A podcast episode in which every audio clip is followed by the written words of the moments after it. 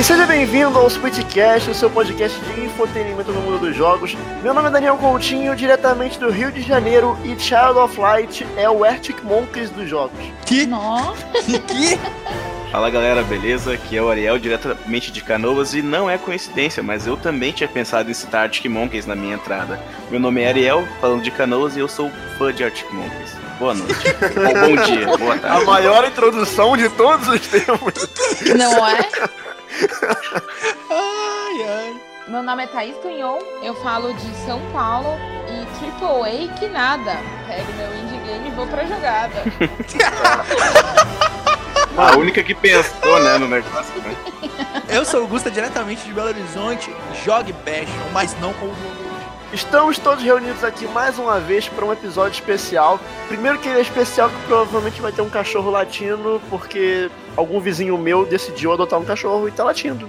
Não tenho nada que fazer em relação a isso. Ele tá falando, Pois ele quer participar, Daniel. Chama cachorro. Eu, não, eu não chamei nem minha gata, mas enfim. É, mas Por que você não chama a garota? O episódio também é especial porque hoje nós falaremos de um tema que particularmente eu sou apaixonado. Vamos falar sobre indie games. Mais especificamente sobre a ascensão dos indie games, mais especificamente sobre a ascensão dos indie games. Claro que para isso a gente vai falar um pouco sobre os primórdios dos jogos independentes, até mesmo falar sobre algo polêmico que é a própria definição de indie. Então a gente vai conseguir descobrir aí como que os jogos indie chegaram aonde chegaram atualmente. Teve, teve indie game concorrendo a jogo do ano com God of War, então, né, como isso aconteceu? De onde veio essa galera que consegue fazer jogo com troco de bala e vende milhões? Então, pegue sua espada de diamante e vem com a gente que tá começando mais um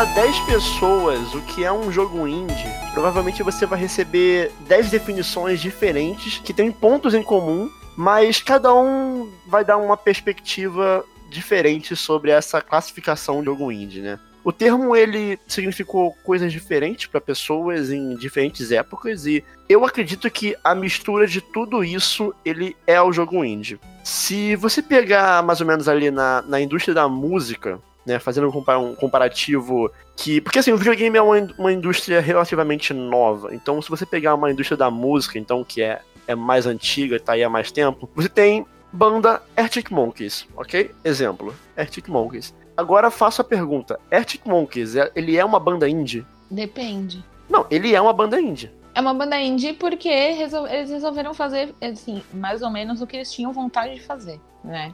Que É mais tá, ou menos que nem o próprio Nirvana quando surgiu, você pode classificar o Nirvana como uma banda indie. na música, a palavra indie, ela nos primórdios veio de quê? De independente, de Exato, que foi o caso do Nirvana. bandas cansadas de passar pelo processo de gravadora. Só que o Nirvana sempre foi grunge, nunca foi indie. Mas, nunca é, é, então, mas aí a gente tá entrando em gênero. Então, aí que tá. E a palavra indie, ela, no começo, ela significava essa questão mesmo, da banda ser independente em relação à gravadora e distribuir sua música por conta própria e fazer o estilo que eles quiserem. Depois de um tempo, esse termo, ele virou um gênero. Ele virou um estilo, um estilo musical, um estilo de se vestir. Então, assim, no mundo dos jogos, é mais ou menos assim, porém um pouco mais complicado. Porque o gênero, ele implica o quê? Ele define mais ou menos a experiência do jogador. É o gameplay, né? É um jogo de tiro?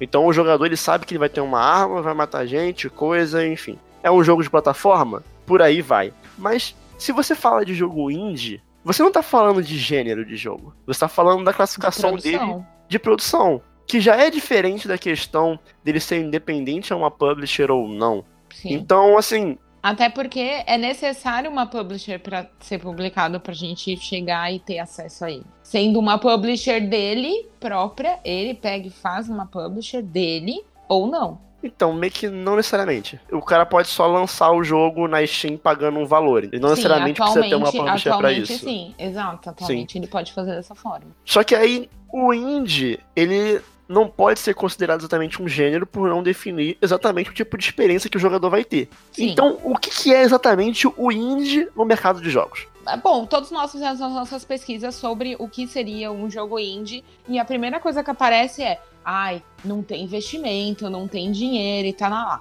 Bom, sabemos que alguns jogos hoje são lançados com intermédio de financiamento coletivo, que é o caso do Bloodstained que saiu agora. É um exemplo atual. Um exemplo ah, bem atual. Mas eu assisti até uma entrevista do- de, uma, de uma garota que desenvolve jogos, e pra ela eu achei muito maneira a definição que ela deu pra essa temática de jogo indie, que é produção em pequena, com pequenas pessoas, às vezes uma, duas, cinco, uma produção muito pequena, e que quando esse jogo é lançado, eles têm uma, uma relação tão íntima com o jogo que eles conseguem ainda se ver naquele lançamento, mesmo passando por uma publisher depois, sabe? Então, ao meu ver, essa coisa do apoio financeiro já é meio, meio passado, assim. Ao meu ver, seria realmente uma produção com poucas pessoas, uma coisa muito, uma ligação bem íntima mesmo com o produto que eles estão fazendo. Conta com o, acho que o foco principal também aí é a inovação, a criatividade e a experimentação artística que eles têm tudo ali à mão e eles fazem o que eles realmente estão a fim de fazer, mesmo porque não vai ter ninguém para barrar, não vai ter uma publisher enorme atrás falando assim, ó, isso aqui não vai fazer não, amor, não vai vender. Então, eles não têm o foco em venda, eles têm o foco em mostrar a ideia deles pro mundo. E basicamente, a distribuição que é via digital. Então, para mim, eu vejo o jogo indie dessa forma. Na verdade, eu vejo mais como uma inovação mesmo. Eu concordo, eu só acrescento coisas porque o indie é exatamente isso sobre a forma como o jogo ele é produzido. Eu acredito Sim. que são coisas diferentes você ter um jogo indie e um estúdio indie. Eu acho Ah, que são sim. coisas diferentes. E uma coisa que as pessoas não falam muito, sabe? Você pode ter um estúdio que tem porte de AAA, mas fazendo um jogo indie. Exemplo, algo que talvez seja até polêmico, mas é, usando o meu exemplo que eu dei na introdução do podcast, Child of Uhum. Light. Pra mim, Uhum. ele é um jogo indie. É, aí é polêmica. A Ubisoft Ubisoft- Montreal, ela não é indie. Só que Child of Light, ele é um jogo de baixo orçamento, feito por poucas pessoas, que tem um estilão de jogo indie. Então, assim, eu acho que o indie tá muito mais atrelado à liberdade criativa, a uma equipe pequena e jogos não tão ambiciosos financeiramente falando, entendeu? São Sim. jogos que custam ali uns 100 reais pro consumidor. É, é que são jogos que não estão aí pra agradar todo mundo. Eles chegaram aí pra passar a ideia do desenvolvedor. Eu, eu concordo com boa parte do que vocês falaram, mas pra mim o indie game, ele não é só aquele jogo que é independente a uma grande publisher, não é só um jogo que é feito por 5, 6, 15 pessoas. Ele também é um jogo no qual o desenvolvedor ele consegue aplicar algumas ideias que são completamente desgarradas do que a indústria de AAA Exatamente. tá, Exatamente. tá como tendência naquele momento. Se faz muito jogo pra massa, né? Ele traz um resgate de alguns gêneros que eles não vão ser explorados porque eles não são mais tendência. Não que eles não sejam mais tendência, mas é que eles não estão tão em alta. Você pode ver que você tem um gran- uma grande lista de jogos Metroidvanias, como indie games hoje. Sim, foi um resgate. Foi um resgate que eles fizeram porque é um gênero que, por exemplo, você não vai ver uma Microsoft apostando num jogo AAA, você não vai ver a Sony e até a própria Nintendo, que costuma trazer algumas ideias diferentes nesse sentido. Então não Ô, é só. você vai ver a Konami apostando no, no Ah. Metroidvania? Konami não aposta mais nem nela. Eu acho que a Konami Então, só assim, aposta em Pro Evolution Soccer, cara. E, e, e gacha. É isso que a Konami, aposta. Konami não confia mais nem nela. Então, É, nem então. É, pauta. Então, assim, eu vejo que o indie game hoje ele tem várias características, mas o que a galera, ou pelo menos quase toda a indústria, com- coloca como grande regra principal, que é do estúdio estar tá desgarrado de uma grande publisher, eu acho que hoje isso não é o, o a grande marca, que é a grande característica do indie game. Eu acho que o, o, o indie game ele evoluiu tanto que hoje ele tem várias características que compõem um jogo independente. Uma coisa interessante é você comparar mais ou menos o ambiente de trabalho, né, do, de um estúdio AAA com um estúdio indie. Atualmente você tem visto diversos estúdios AAA sofrendo com alguns problemas de abuso, de crunch, né? Você botando o funcionário para trabalhar tantas mil horas no mês e. E assim, isso é algo difícil de se encontrar num, num estúdio indie, né? Porque, basicamente, um estúdio AAA, ele funciona tal qual um modelo de Fordismo mesmo, de produção Sim. da época É do uma, Ford uma T, sabe? né? Tipo um né? relógio. Então você pega lá, você funcionário A, você está responsável por colocar essa placa aqui. Você funcionário B, fica a responsabilidade de encaixar os parafusos na placa. É uma linha de O produção, né? funcionário C fica encarregado de apertar os parafusos. No final desse processo, se você pegar, nenhum dos funcionários ele sabe como montar o produto como todo, mas eles montaram de forma eficaz. Então é um modelo que ele não abre brechas para criatividade do indivíduo em outras áreas. Talvez você tenha ali, sei lá, uma Naughty Dog que, vamos supor que abre para criatividade do indivíduo dentro daquela área ali. Então, o cara que está responsável por X, ele quer inovar em X. Ele, se ele convencer os pessoal da Ele Naughty Dog e depois convencer o pessoal da Sony, ele consegue.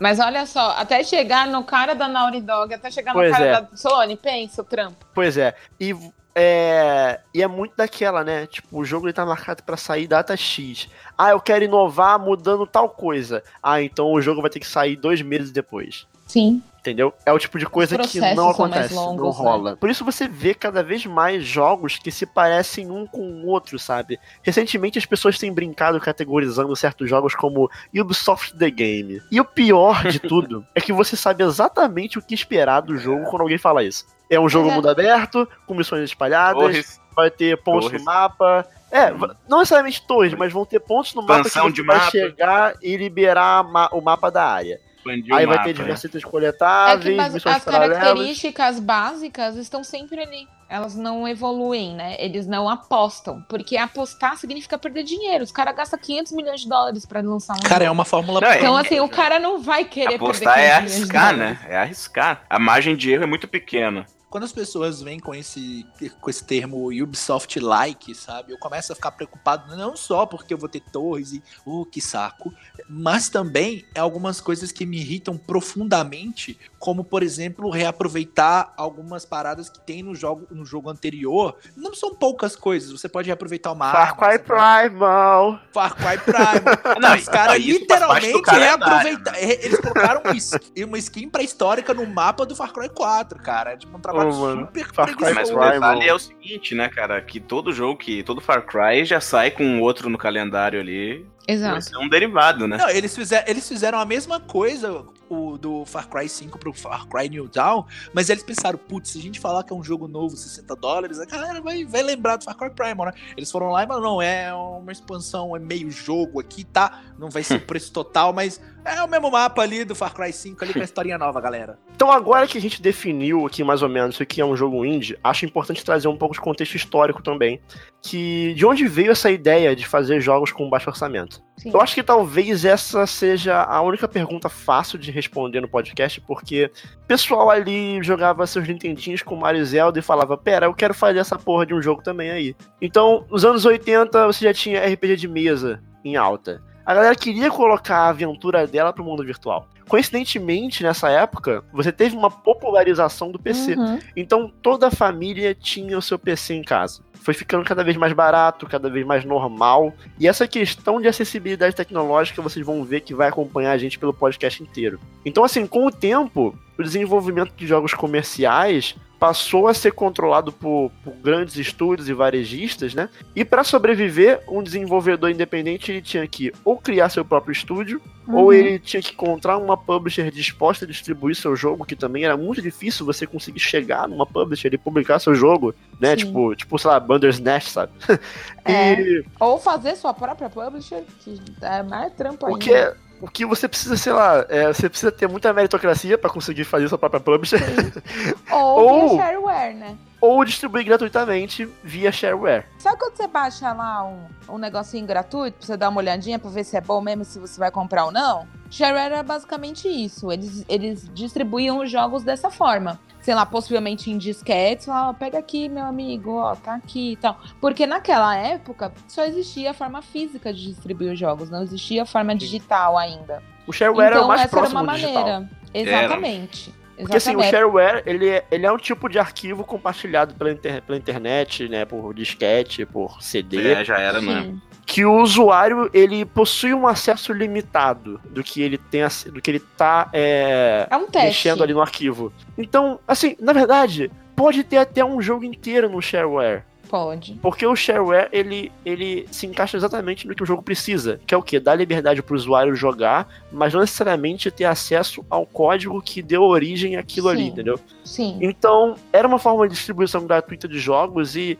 meio que. Talvez foi o, o- o início dos jogos indie, sabe? Com certeza. Claro, se você extrapolar o, o conceito de indie, você pode falar que a própria Activision começou como um estúdio indie, porque os funcionários da, da, da Activision meio que saíram da Atari por estarem insatisfeitos por não ter liberdade criativa e fundaram a Activision, E mas, eram três pessoas, né? né, mas assim, já é meio absurdo falar sobre isso hoje, sabe? É, mas se a gente for pensar realmente no contexto histórico lá atrás, os caras largaram tudo e falaram assim: eu vou fazer meu estúdio sim. E sai daqui vocês. E vou pôr minhas ideias. Teoricamente, sim. Hoje em dia, atualmente, ela não seria mais uma empresa indie, mas possivelmente lá no primórdio dela, ela foi. Se você não for rico, toda empresa começa como indie. Exatamente.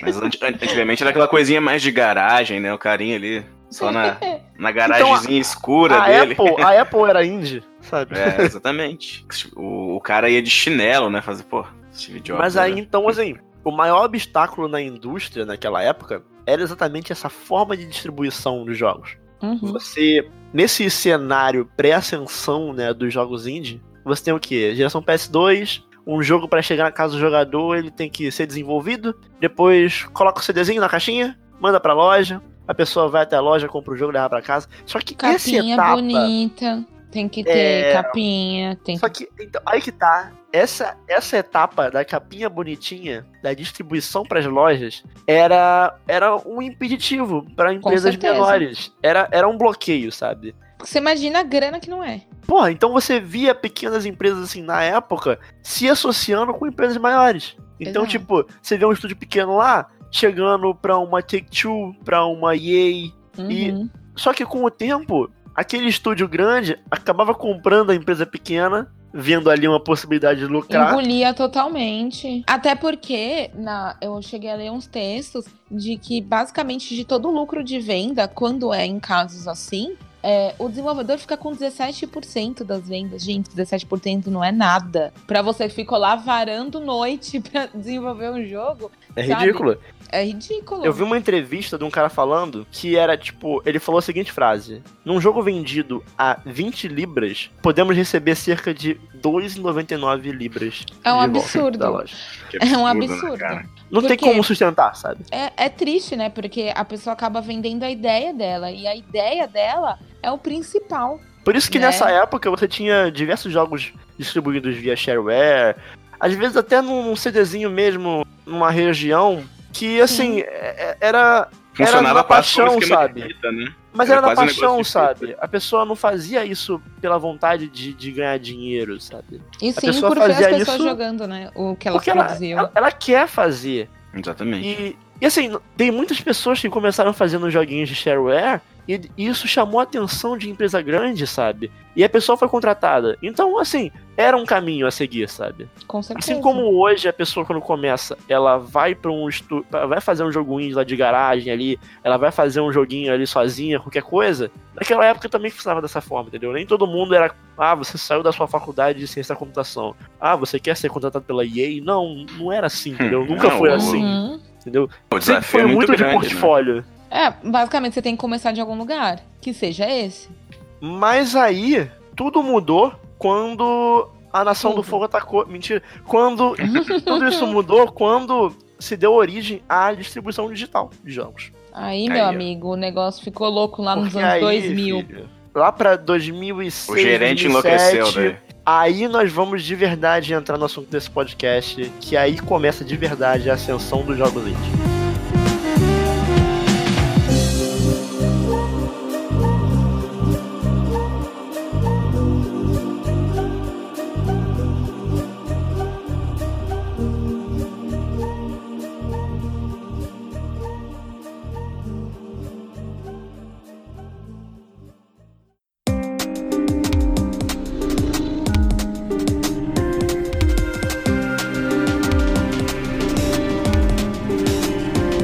Responsável pela popularização dos jogos indies, de fazer com que desenvolvedores menores chegassem ao grande público, com certeza foi a Steam. A Steam, pra quem não sabe, pra quem não conhece, se tiver aí, sei lá, dentro de uma pedra uns 20 anos e não sai de casa, Eu tô. ela, ela foi uma plataforma desenvolvida inicialmente para trazer atualizações de Counter-Strike. Lá no distante 2002 ainda, tem muito tempo, né? O Brasil foi penta naquela época, então já tem bastante tempo. E ela nasceu ali com, com esse propósito, mas ele, depois ela foi ganhando forma, ela foi mudando, foi feita uma parceria com a Valve para trazer seus principais títulos ali para a plataforma. E da Valve veio outras empresas e outros acordos e as desenvolvedoras começaram a distribuir os seus jogos de forma digital pela Steam. Então os jogadores de PC, eles tiveram ganharam uma plataforma para comprar os seus jogos mais baratos e com uma distribuição muito mais fácil. Você só precisava ter dinheiro, obviamente, e uma conexão para a internet. E a Steam ela abriu as portas para desenvolvedores menores e toda essa barreira que eles tinham para fazer um jogo com pouca grana, ir lá fazer a publicação eles mesmos, é, a mídia física que foi que a gente falou no último bloco, que foi algo que barrou muito desses desenvolvedores que se viam obrigados a se juntar ao, a empresas maiores, estava acabando. E agora eles tinham como ter uma liberdade criativa maior, eles tinham como distribuir os seus próprios jogos, e a Steam foi uma, uma grande parceira para esse tipo de coisa acontecer. De novo, atrelado ao que eu falei que vai acompanhar o podcast o tempo todo. Atrelado ao desenvolvimento, da Desenvolvimento tecnologia. tecnológico. Total. Exatamente. É o tempo todo. Porque a, tempo a todo. Steam não seria possível. Não, a Steam ela não seria possível e ela chegou justamente numa época em que a internet ela começou a ficar muito mais democrática. Eu, por exemplo, eu fui ter um acesso melhor à internet entre 2005 e 2006. Até ali, mais ou menos, era internet de escadinha, olha lá, sabe? De domingo da IG, gente, que era de grátis. Que era de grátis, duas horas da tarde, você lembra? meia-noite. Não, tinha, Domingo tinha era sa- impossível. Não, mas domingo, Aquele- domingo aquele- era todo dia. Aquele discador inteiro. feio da IG. Que era o cachorrinho. Isso é um, E- que isso, barulho. cara? É. Era o barulho. É um cachorro morrendo? E, assim, e ficava gratuito só a partir da meia-noite, de segunda É, a durante, sábado. é, não, eu não usava. Eu não usava. Durante a semana era quase dif- muito difícil eu ligar a internet e Meu ficar pai em casa. queria me matar. Só Porque isso. você ficava na Pai, internet. perdão. Me perdoa. Senhor Tunhon, desculpa essa me perdoa. Desculpa essa. Gente, chegou o ponto de vir uma pessoa falar comigo, pegar o número do meu ICQ, não sei como ele pegou o número do meu ICQ, pegar o número do meu ICQ, vir me chamar e falar: seu pai tá falando pra você sair da internet. seu pai tá aqui comigo, tô falando pra você sair da internet. Tadinho do meu pai, gente. Eu passava a maior parte do tempo jogando videogame, mas às vezes eu queria trocar um lero com o pessoal, né? Bater um papinho. E bicho, Isso aqui não era nem MSN, bicho, era isso aqui, hein? e daí você que aí o garoto apareceu lá e o garoto chegou cheio de charme. E aí, no, quanto, menos, quanto eu menos esperava, ele falou assim: então, seu pai tá aqui do meu lado, ele tá falando pra você sair da internet. O pai da Thaís, ela obrigou um garoto aleatório na rua, tá ligado? Nossa, faz isso, faz isso que eu não tô pra brincadeira, não. não, Claro que não, eu torço pro Corinthians, então vamos lá fazer. isso aqui. Gente, foi É. assim. Foi, foi, né? Então, então a Steam, ela chegou no momento que a internet ficou mais democrática, as pessoas elas estavam tendo acesso melhor à internet, e era muito fácil você conseguir esses jogos, era simplesmente ir lá, comprar, baixar e você já tinha a sua cópia. E os desenvolvedores indie, os desenvolvedores menores começaram a colocar os seus jogos ali e foram aparecendo muitos jogos de qualidade, e aí que os indies começaram a ganhar força, eles viram que não era preciso ter uma grande publisher por trás naquele momento para que o jogo chegasse ao público. E isso também despertou o interesse dos desenvolvedores de console. A Microsoft, ela sempre pregou a filosofia de que o Xbox ele seria um videogame que trouxesse o que tinha de bom no mundo dos PCs e, o que o, e a praticidade que os consoles ofereciam. A Microsoft sempre quis trazer uma plataforma que equilibrasse muito tudo isso. Então a ideia de você ter jogos indie que faziam muito sucesso no PC, no seu console, era muito atrativa. Você tinha um público que você ia explorar que não era explorado para jogadores de console. Porque PlayStation 2 não tinha isso. PlayStation 3 Nossa. não tinha. O Nintendo Wii, menos ainda. Era um, Ah, era um videogame meu muito amor, mais isso, fechado. isso aí demorou tempo pra acontecer. Pois é, não. Você não tinha nenhuma. Há quem diga que não tem online. ainda. Não tem. Você não tinha Com- nenhum sistema passa por online. né? dificuldade. Você respira Pois é.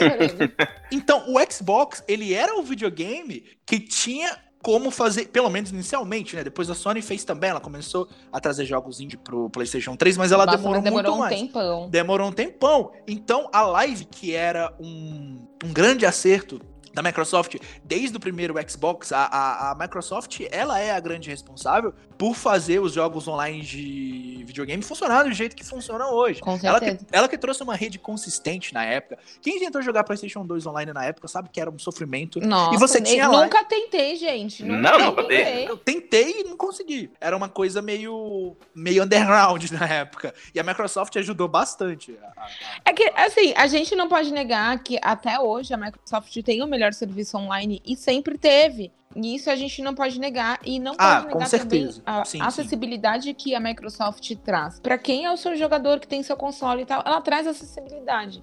Então acho que já faz parte. Traz, traz. O que eu acho interessante é que, assim, por causa da Xbox Live, por causa da Steam, você teve ali surgimento de uns primeiros sucessos, sabe? Dentre os jogos indies. Então foi ali mais ou menos na época que saiu o Braid, que, tipo, todo mundo achou foda. Teve Assim, Super- o Braid foi revolucionário na época. Você teve aquele. É... Como é que é o nome? Castle Crasher? Castle. Castle Crashers. Castle Crash. Eita porra. Castle Castle Crashers. Crashers. Opa! Difícil? Difícil? teve Super Meat Boy. Você teve, então, tipo assim, os primeiros grandes sucessos de Gente, jogo. Super Meat Boy vocês têm que jogar, tá? É Super Meat Boy é legal. maravilhoso. É maravilhoso. Hotline Miami? Hotline Miami. É, ele veio- ele- É que o Hotline Miami já foi 2012, não? Já foi 2012. Ele veio um pouco depois. Nós vamos chegar lá. no É que, na Hotline verdade, Miami. Hotline Miami ele veio como um processo. Eles, a base dele é de 1989. E Aí ele veio crescendo, ele veio se adaptando e tal, não sei o quê. Mas a base dele mesmo já era possível de você jogar na- no- em, em jogos online. Já tava lá. Então a Microsoft, ela viu uma possibilidade de explorar um público que você não tinha ali no console, que não era comum no console, e isso foi dando muito certo, porque já estava fazendo sucesso no PC, ali através da Steam, e começou a pipocar jogo na Xbox Live. Isso foi muito bom para a Microsoft na época, porque o console dela, pô, o Nintendo Wii tava na frente pela inovação do, do controle de movimento, né?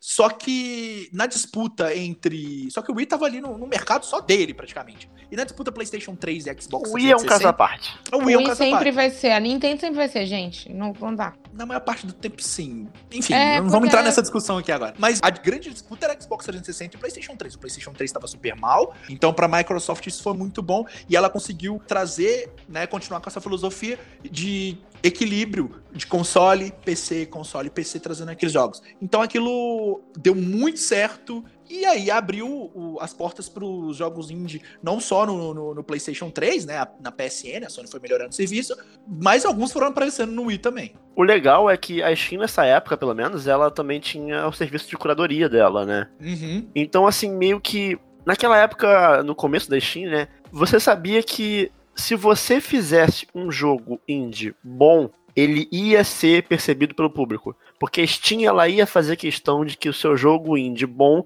fosse é, mostrado para as pessoas, que as pessoas Sim. comprassem aquele jogo, sabe? Depois de um tempo, esse conceito da Steam foi caindo, né? E hoje em dia é só você pagar uma grana e você bota o teu jogo lá. Isso também é um dos fatores sobre algo que eu vou falar mais na frente no podcast. Mas eu acho interessante porque isso incentivava as pessoas também a fazer. Porque as pessoas viam eh, jogos dando certo através da Xbox Live, através da Steam. E elas sabiam que se elas fizessem um jogo bem feito, as pessoas iam comprar. Porque a Steam ia botar lá como destaque na frente lá, sabe? Então, é uma coisa que motiva as pessoas. É, agora é muito mais capaz, né? É muito mais possível de acontecer, né? Dar certo. E o interessante é que outro fator importante para a popularização desses jogos indie, especificamente de Minecraft, foi Nossa. a popularização do YouTube. Total. Porque o YouTube, ele ali de 2010, 2011, 2012, o YouTube era só Minecraft. Ele era Nossa, só gente, Minecraft. foi uma chuva disso. E assim, eu fui um desses. Eu joguei muito Minecraft na época do YouTube Minecraft. E eu só Que surpresa joguei, agora, eu só joguei porque, cara, Minecraft é um bom jogo. Não, É um beleza. ótimo jogo, Minecraft. O Minecraft base é um ótimo jogo. Não. Foi por causa do YouTube que deu essa visibilidade pro Minecraft. Então era mais uma ferramenta de visibilidade para jogos indie, sabe? Era mais uma forma desses jogos que nem sempre tinham uma publisher, uma empresa grande por trás botando dinheiro para ele aparecer. Era mais uma forma deles estarem aparecendo pro grande público. Porque aí você vinha lá, um, um PewDiePie, fazia um vídeo do seu jogo, acabou, seu jogo ia fazer sucesso, entendeu? Bastava, bastava um influenciador no YouTube, sabe? Que no nosso caso aqui era o Monark, né, mano? Pois é, não, e o cara era gigante, cara. Sim, sim. O canal Você dele em Agora é um 2012 era um dos. Mas, cara, É, você pega Monark, Venom Extreme, você pega galera de Portugal lá, de Feromonas, o Leon. Cara, aquela galera Ah, são, ali. com certeza, os caras são um espelho pra caramba, mano. O, não, pra você ter ideia, naquela época o Minecraft ele era tão gigante. Pra mim, o YouTube ele tinha três pilares. Você tinha o Minecraft na frente de todo mundo, você tinha o Call of Duty e o Skyrim. Né, que saiu tudo mais ou menos na, na mesma época. Mas o, o Minecraft, ele tava tão grande, tão grande, que eu vi canal de game, ter os seus canais de games lá pra falar dos lançamentos dos jogos que estão saindo, fazer gameplay de tudo que tinha pra fazer, e também um canal separado pra falar de Minecraft, que às vezes era maior do que o canal Era, do era cara, a tá época ligado? que a galera, qualquer coisa fazia um canal secundário. Sim.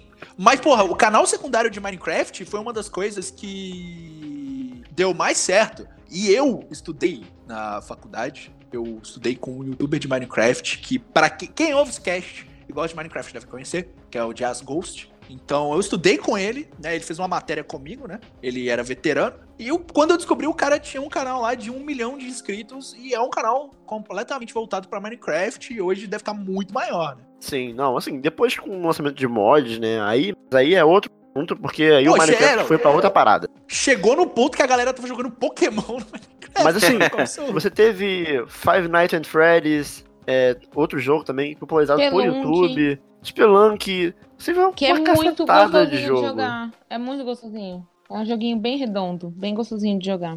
E além dessas ferramentas que possibilitaram o boost né, dos jogos indie, você teve também ali os motivos para os desenvolvedores. Para os desenvolvedores, por que, que eu quero fazer um jogo indie? Por que, que um desenvolvedor vai largar um emprego dele na, na EA e vai fazer um estúdio próprio indie, sabe? A gente vê acontecer muito hoje, né? Não tanto quanto a gente gostaria, mas ainda bem mais do que antigamente. Você teve ali grandes motivos para que desenvolvedores largassem essas empresas e começassem a trabalhar com jogos indies, que pra mim são os grandes é, pontos fortes de um jogo indie, que você tem a questão da própria liberdade criativa. Tanta cobrança em cima, né? Às vezes ele é cobrança, mas às vezes o cara ele quer fazer algo e que ele não é permitido dentro daquela empresa. E às vezes a culpa não é da empresa, sabe? Porque é uma empresa grande, então assim, às vezes é difícil você apostar alto em algo que seja muito diferente, em algo que seja muito arriscado, né? Financeiramente falando. E a gente que é criador de conteúdo aqui, a gente sabe muito bem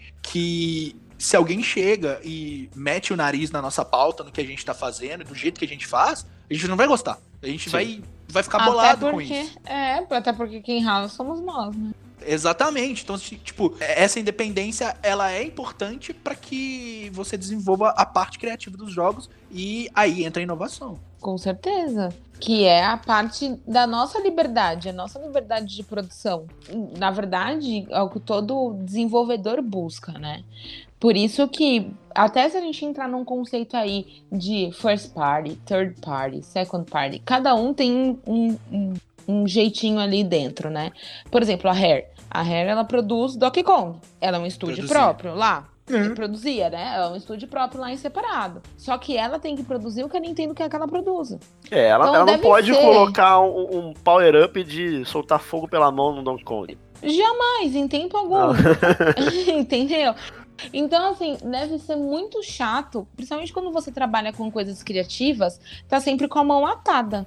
Tá com a mão ali atada, né? Tipo, eu vejo isso como a parte mais legal, esses jogos indies. Uh, essa questão da- de deles ter chance de mostrar novas mecânicas, né? É o que mais me chama a atenção, assim, quando eu jogo. Além A de uma joga- história interessante, jogabilidade, né? É, tipo, eles arriscarem também na parte das mecânicas, sabe? São coisas que a gente vê depois em grandes jogos. Tu vê que, tipo, Pegou ali, né? pegou Um dali, gancho. sabe? Tu reconhece, tipo, ó, né? É verdade. Isso é o que eu mais me interessa, além das histórias que a gente sabe, como, como vocês comentaram ali anteriormente, que elas são muitas vezes histórias mais relacionadas ao criador, né, daquilo. Então são histórias mais carregadas, assim, de emoção. São jogos de completamente sentimento, né? pessoais, né? Tem muito, Sim. tem muito indie que Gente. carrega, que carrega muito da personalidade do, Gente, do- olha o do- Gris. do desenvolvedor. O próprio Celeste. Não, What Remains, cara, nossa, pelo amor de Deus. Exato. Então, é... Assim, a gente sempre fala que, né, jogo é uma forma de arte. E você fazer arte a sua vida inteira sem ter uma liberdade criativa deve ser algo um pouco frustrante. Com certeza. Muito. Com certeza tem pessoas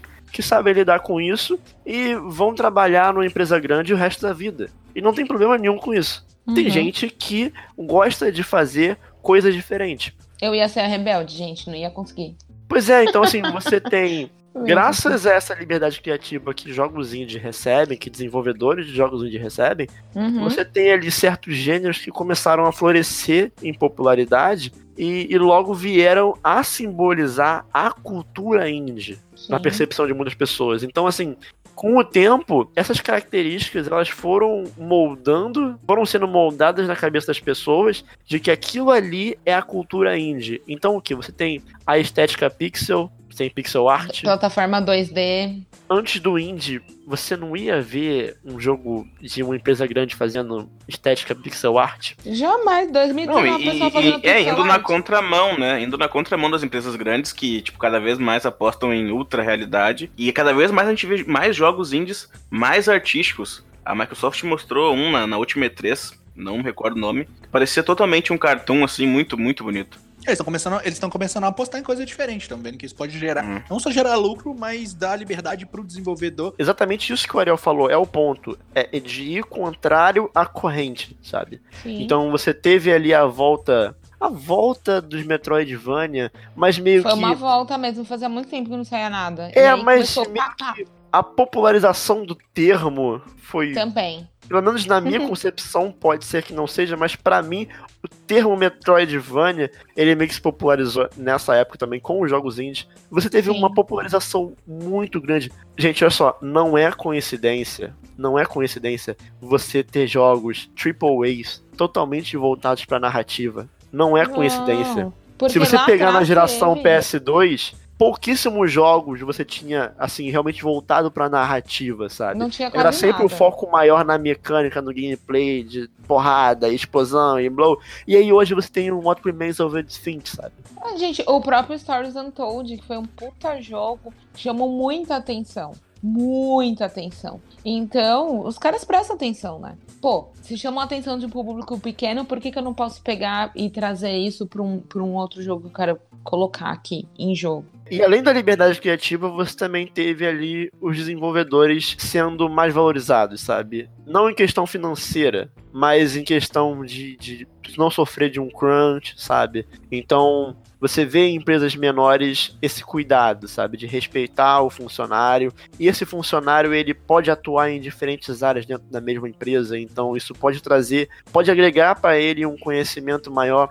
E muitas das pessoas que estão começando a desenvolver jogo, elas estão indo para essas empresas indie exatamente para poder pegar essa noção de toda a extensão da produção, a, a linha de produção do jogo. É a categoria de base. É a categoria de base, mas ao mesmo tempo vem os veteranos jogar nela também porque estão cansados do, do profissional. junto com essa popularização que a gente falou, Steam, etc., a gente também teve um auxílio aí de algumas ferramentas que o pessoal utiliza para desenvolver os jogos que são gratuitas. Vale lembrar de algumas engines também. A Unreal Engine eles conseguem ter acesso, a Unity, a, Unity.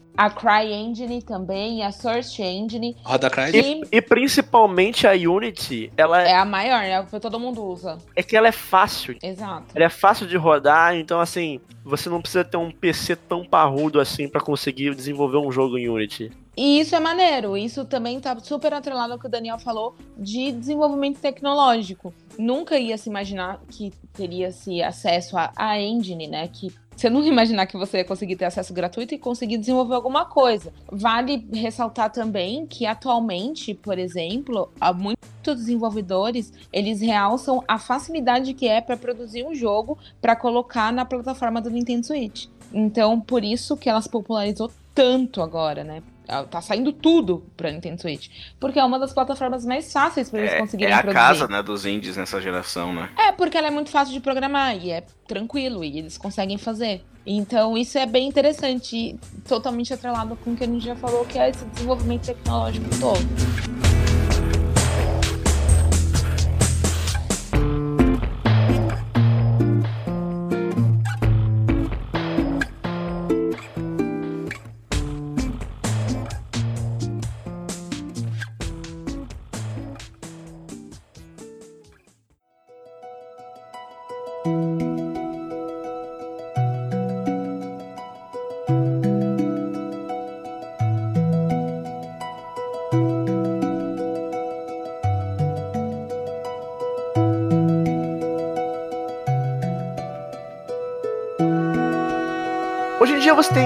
Digitais para todos os lados, então nunca foi tão fácil distribuir um jogo.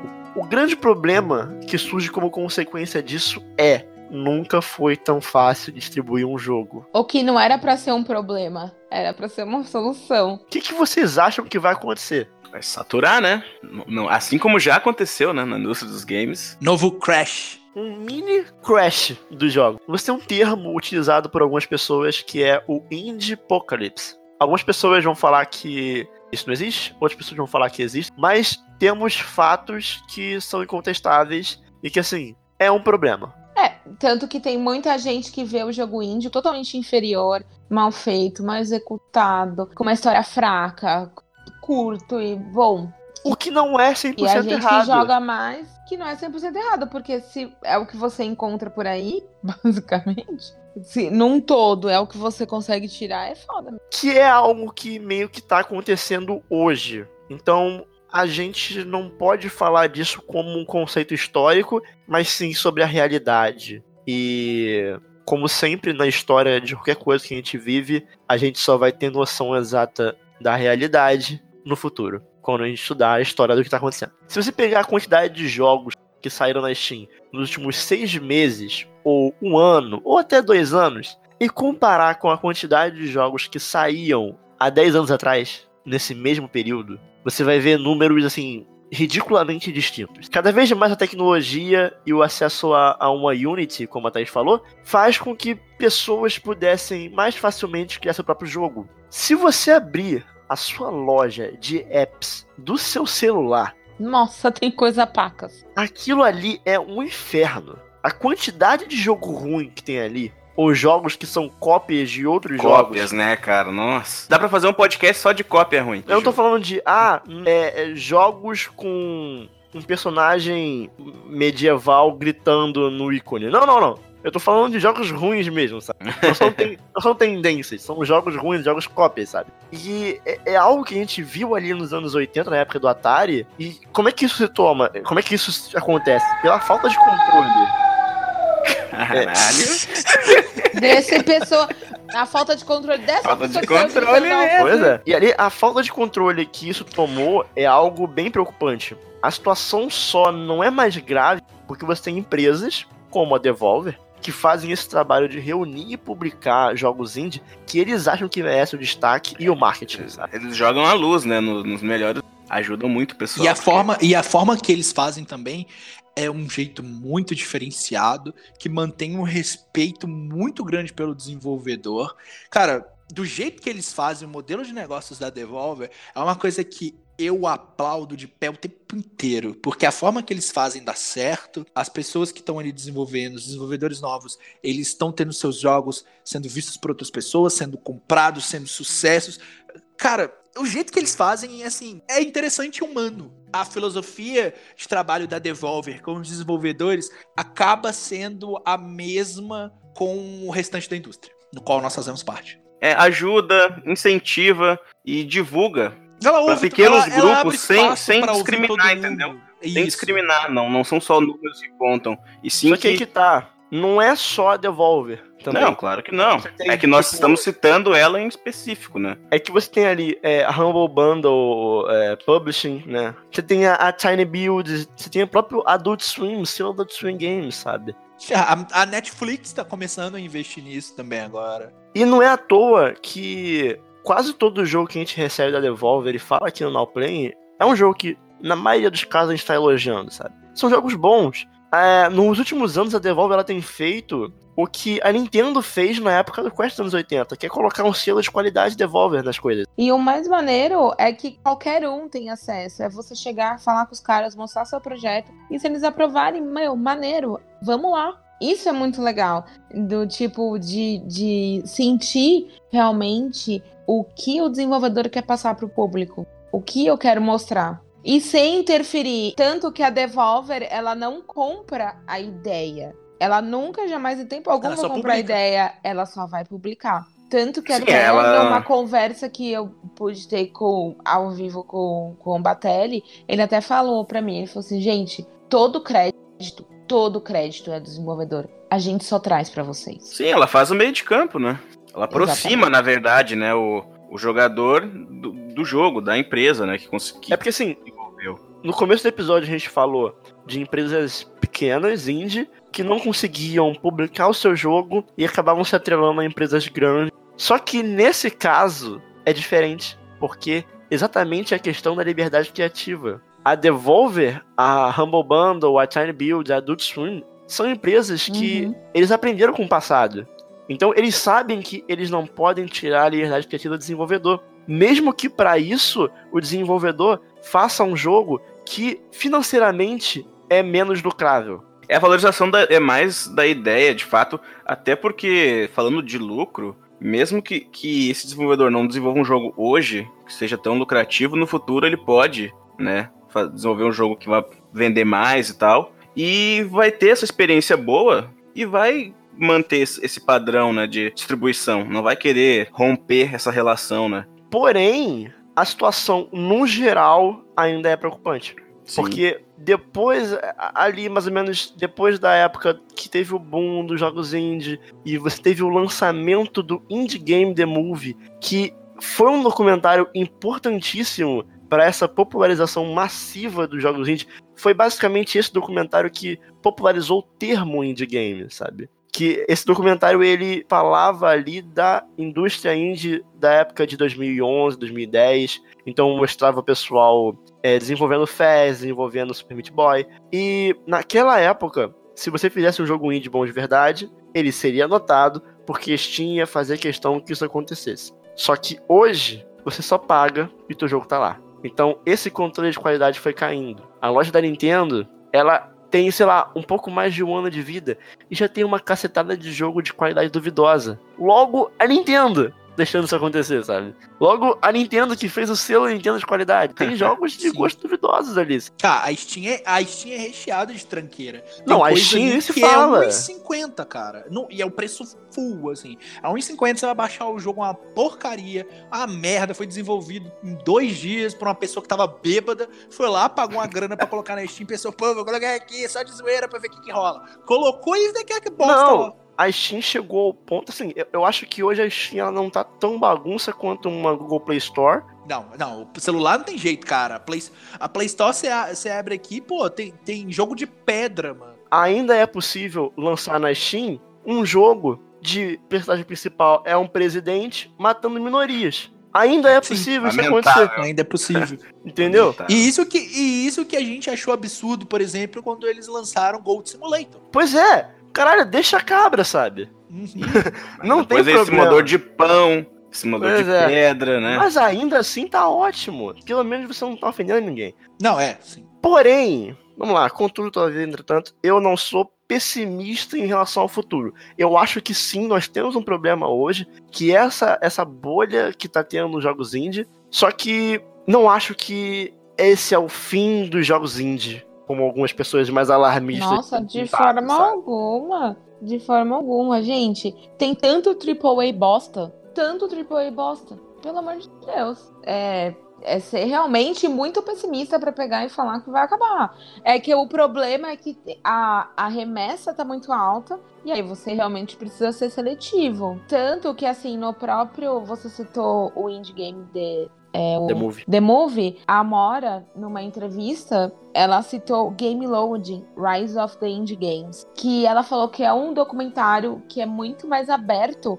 porque ela mostra uma galera que tem, tipo, zero reais mesmo pra fazer um jogo, e mostra pessoas do mundo inteiro, não somente pessoas que, no caso, no Indie Game The Movie, são pessoas que fizeram jogos que tiveram uma grande aceitação e um grande sucesso. Nesse outro documentário, são histórias assim aleatórias de gente do mundo inteiro mesmo e batalhando pacas para conseguir colocar o seu jogo lá. Então, eu não sei, gente, eu não sei até que ponto pode ser ruim a gente ter uma grande oferta, porque também vai muito, eu não sei vocês, mas assim, para mim vai muito hoje do que eu olho um jogo e aí eu observo, leio, vejo e penso, ah, talvez isso hoje eu tenho, eu tenho uma noção da minha personalidade como jogador. O problema maior é exatamente a ponte entre esse jogo e você. É esse jogo chegar até o seu radar. Tem tanta coisa, né? Às vezes é um volume tão grande de jogos que saem por dia na Steam. Pra você que... conseguir pesquisar e chegar até Às ele, é vezes tem, tem um jogo ali no meio que é assim, caralho, pode concorrer a jogo do ano, sabe? Só Uhum. que às vezes passa despercebido. Uhum. Ou porque não tem uma capinha bonita, ou porque a descrição dele não estava tão bem feita. E Uhum. esse tipo de coisa que causa esse, essa bolha. Só que eu acho Entendi. que isso é um sintoma de que a indústria em si ela tá amadurecendo. Eu acho que é uma fase que eventualmente iria ocorrer. O que vai acontecer Uhum. no futuro Pode ser que as pessoas pensem duas vezes antes de criar qualquer bosta lançar na internet. Pode ser que o, o caminho é que apareçam mais developers por Sim. aí. Pode ser que surja um serviço que priorize qualidade e quantidade, né? Algo parecido com o que a Steam foi no começo. Então, na minha opinião, a gente tem muitas opções para onde o mercado indie pode seguir. E eu não acho que seja o fim de tudo como a gente conhece. Não, com acho certeza que. não. Não sei, eu não sei, cara, porque. Porque assim, tem Ah. pessoas que falam que assim, ah, os únicos jogos indie que vão existir são os que são publicados por empresas grandes como Devolver, Humble Bundle, Tiny Build Adult Swim. Uhum. Não, não, não. Eu acho que ainda Não, vai ter espaço pra produtores é, so- solitários do nada. de- Sim, só que assim, pra Vai, vai ter. você chegar até aí, gente, quer queira, quer não, por mais que eles sejam acessíveis, até você chegar até eles demora muito.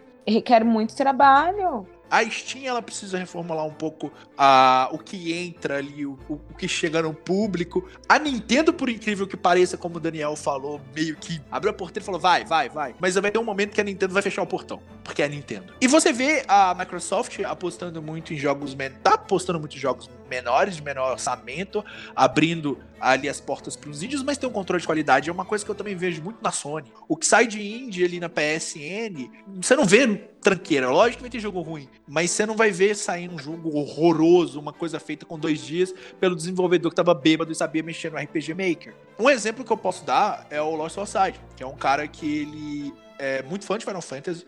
Ele começou a desenvolver um jogo e o jogo é muito parecido com Final Fantasy XV.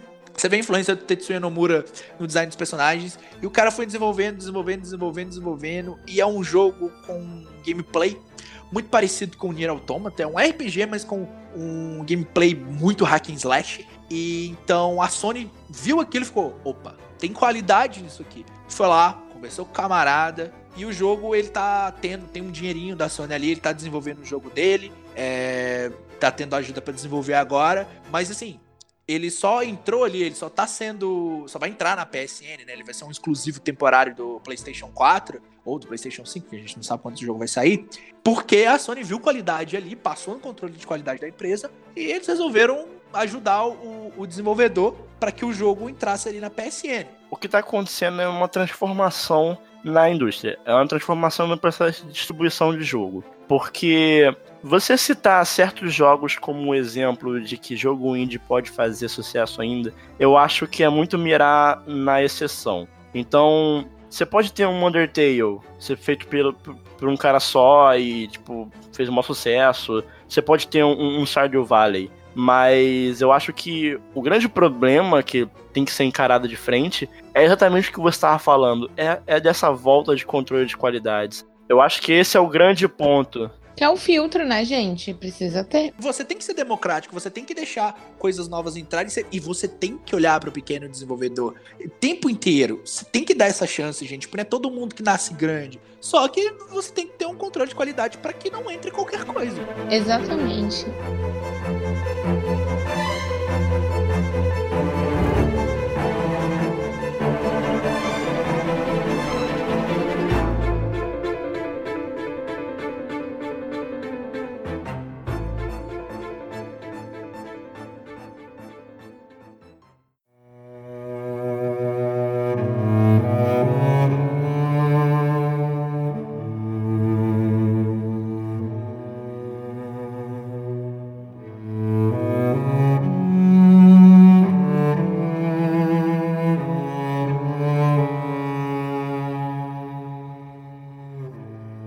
Agora, para encerrar o podcast aqui, um momento rapidinho onde a gente vai, como de praxe, falar aqui os nossos jogos indie favoritos. Então, assim, esse é o momento de dar aquela atenção maior para aquele joguinho pequeno que está no seu coração. E cada um vai estar três jogos aí. Eu sei que algumas pessoas vão dar uma roubadinha, vão fazer umas menções honrosas. Eu mesmo vou fazer. Eu vou começar. Eu só fiz porque então... eu sabia que você ia fazer. Então tá tudo certo.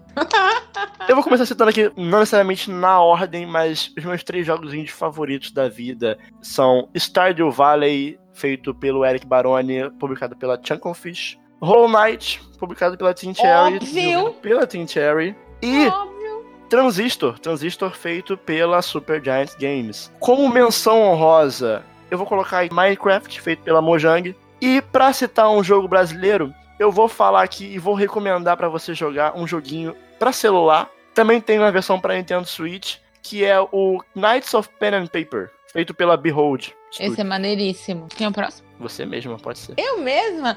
Gente, então, meus joguinhos são. O primeiro joguinho indie que eu joguei na vida foi Limbo. Que ele foi desenvolvido pela Playdead, publicado pela Microsoft Studios inicialmente, porque ele ficou só lá na Xbox Live Arcade. E depois ele veio para os consoles PlayStation 4 e PC e Steam, que aí ele foi publicado pela própria Playdead. O meu outro joguinho, porque eu tô puxando todo o paninho pro meu lado, né? É o Outlast, que ele foi desenvolvido e publicado pela Red Barrels. Saiu aí para todas as plataformas possíveis e imaginárias. E o último eu amei muito, muito, muito, que é o Observation, que foi desenvolvido pela No Code e publicado pela Devolver Digital. E minhas menções honrosas são eu já falei dele aqui, eu vou falar de novo, e se eu tiver oportunidade, vou falar de novo, que é o Dandara. Foi um joguinho produzido pelos mineiros da Long Hat House e publicado, por incrível que pareça, por a Ray Furry, que é uma empresa sueca.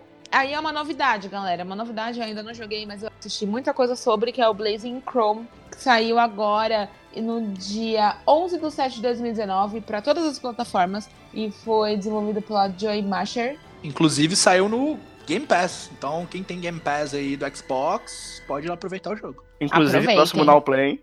Vai rolar. Vai rolar, vai rolar. Inclusive, eu tô jogando ele agora.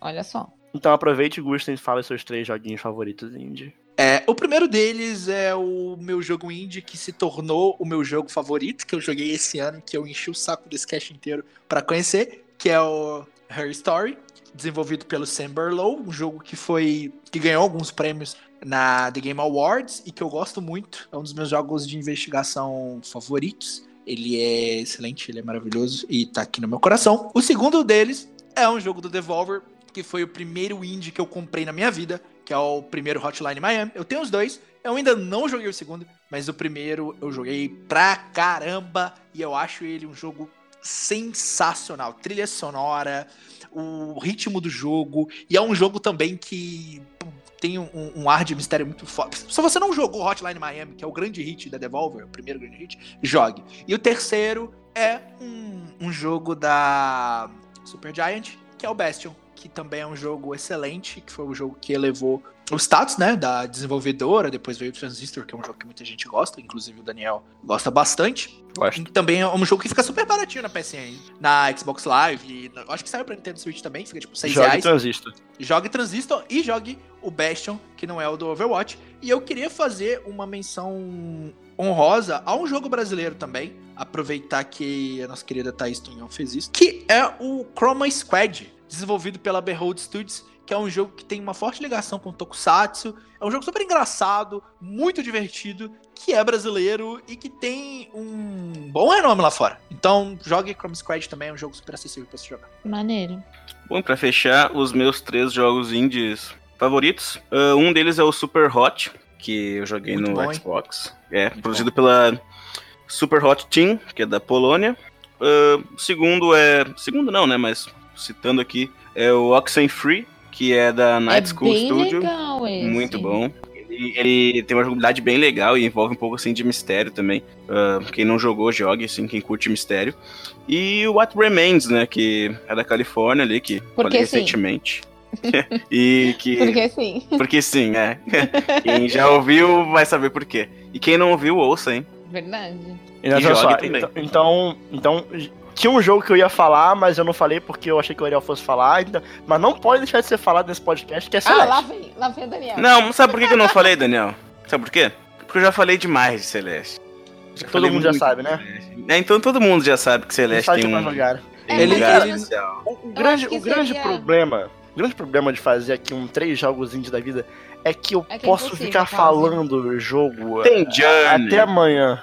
Tem Porra, Journey, Journey, tem Celeste. Tem Journey, tem Celeste. Undertale. Cara, eu não, eu não quis incluir esses A Thaís jogos... não falou de Gris. Entendeu? Eu não queria incluir Eu não esse... falei porque eu já falei muito dele, eu sempre falo dele, as pessoas sabem que eu amo esse jogo. Não, eu queria, eu queria falar do All Way Out, mas eu não sei se eu posso considerar ele um indie. Eu queria falar do Katana Zero, Cut. mas vocês já sabem que Teve, ó, The Red Strings Club, tem To The Moon, tem jogo, jogo indie pra caralho. Tem um Inside, gente. Tem um Inside. Se você. Se você Unravel. é o tipo de pessoa que não dá atenção pra jogo indie, Vamos não, mudar. não, deixa passar esse Ah. momento.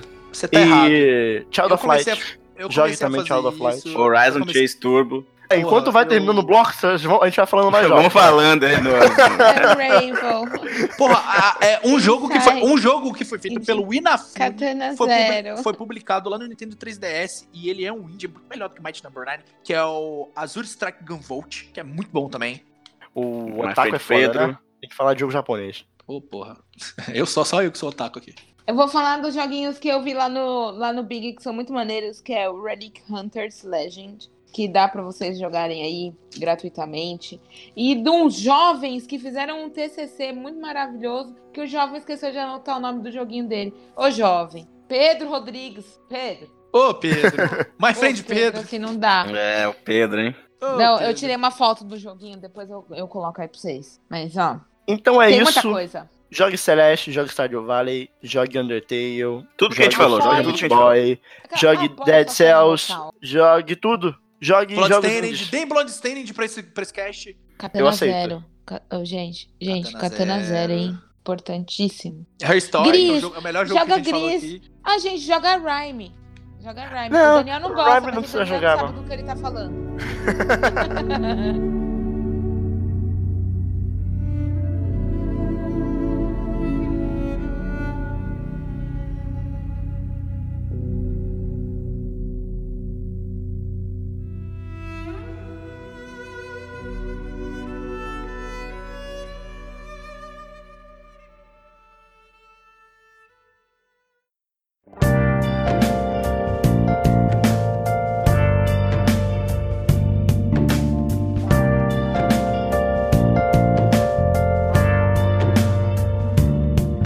fim então de mais um episódio do Splitcast. Muito obrigado pelo apoio de sempre. Na semana que esse episódio foi ao ar, nós realizamos o primeiro sorteio do Splitcast. Gente, É. participem. Quando Não. tiver o Já Não, participaram. outro. Quando, é, quando aconteceu, já foi. Exato, quando tiver o outro, vocês têm que ficar ligadinhos. Nós sorteamos o, o Eagle Island, que é um joguinho que eu vou falar no próximo Now Play. E em breve faremos mais sorteios, então fique ligado nas nossas redes sociais. Esse sorteio foi feito no Twitter, mas pode ocorrer também no Instagram, quem sabe. Na dúvida, siga lá a gente, arroba Underline, tanto no Twitter quanto no Instagram. E nos envie e-mail para contato arroba splitcast.com.br caso você queira mandar a sua cartinha. Mande pra gente quais são os seus três indies favoritos de todos os tempos pelo Twitter ou por e-mail. A gente quer saber. Compartilhe Quero conosco o seu amor pelos jogos indie e talvez a gente descubra aí algum jogo que a gente não conhece, talvez, quem sabe? Quem sabe a gente traz um play? Então você vai lá no Twitter lá, você responde lá na, no post de anúncio do episódio. Quais são os seus três jogos indie favoritos? Se você não tiver Twitter, não quiser, pode mandar por e-mail também. Antes de continuar, já falando sobre e-mail, eu preciso aqui pedir desculpas, tá? Porque vocês têm enviado e-mails. A gente sempre pede aqui, vocês mandam e-mails. A gente lê Verdade. todos os e-mails que a gente recebe e a gente não tava respondendo. O que aconteceu? Perdão. O que aconteceu? Estávamos planejando um bloco de leitura de e-mails, mas a gente nunca soube exatamente como implementar, porque a gente sempre tinha e-mail, todo episódio tem e-mail, mas não o suficiente para um bloco de leitura em todo episódio. Ou às vezes é só um e-mail fazendo um elogio ao podcast, por exemplo, e vamos lá. Eu vou fazer uma leitura de e-mail para ler um elogio? É, é meio egocêntrico isso, não é? Mas então decidimos abortar essa ideia do bloco de leitura. Como é que a gente vai fazer por enquanto? Enquanto a gente não recebe um, um volume de e-mails suficiente para fazer esse tipo de conteúdo separado, nós iremos responder Responder todos os e-mails que serão enviados. A gente recebeu aí alguns e-mails, por exemplo, no episódio de É Ruim, Mas Eu Gosto, a gente recebeu e-mails interessantíssimos, a gente recebeu e-mail do André, que sempre manda e-mail pra gente, inclusive o André é uma pessoa que gente, estamos devendo pra ele essa leitura de e-mails, porque sempre manda e-mails ótimos, a gente lê e a gente fica tipo, calma André, a gente vai fazer uma leitura de e-mails, a gente vai falar sobre, a gente nunca Beijo genérico. Desculpa André. Leandro Prot também enviou um e-mail, nosso querido Léo Chats do Twitter, recebemos um e-mail ótimo do Vinícius Bandeira falando sobre Sonic Unleashed, do É Ruim, Mas Eu Gosto. E, enfim, sempre recebemos ótimos e-mails. A partir de hoje, todos eles serão respondidos. Agora, sim, qual de nós quatro vai responder seu e-mail? Não sei. Hum. Mande Aí e descubra. é segredo. Mande e descubra. Pra finalizar o episódio de hoje, é vez de Ariel Cruel escolher a música pro encerramento. Então é contigo. E Daniel, ah, já que a gente falou sobre jogos indies, né? Achei melhor escolher uma música de um jogo indie, também de um jogo brasileiro. Brasileiro. É Brasil, Brasil, Brasil. E que saiu faz pouco tempo, que é o Warzone Chase Turbo, saiu pouco tempo na PSN Plus, né? Bom, bom deixar isso claro. Que é a, da corrida 4, que é a Retro Race, o nome da música. Então, aproveitem e joguem esse jogo, porque ele tá muito legal também pra quem gostava do Top Gear, né? Tipo, como eu que nunca não sou um fã de jogos de corrida, mas eu sempre gostei do Top Gear. E o jogo tá maravilhoso. Então é isso aí. Lembre-se de mandar pra gente seus três jogos indie favoritos. E enquanto o podcast não for comprado por uma empresa grande, tirando toda a nossa liberdade criativa, nós somos o Splitcast e até semana que vem. Tchau. Tchau.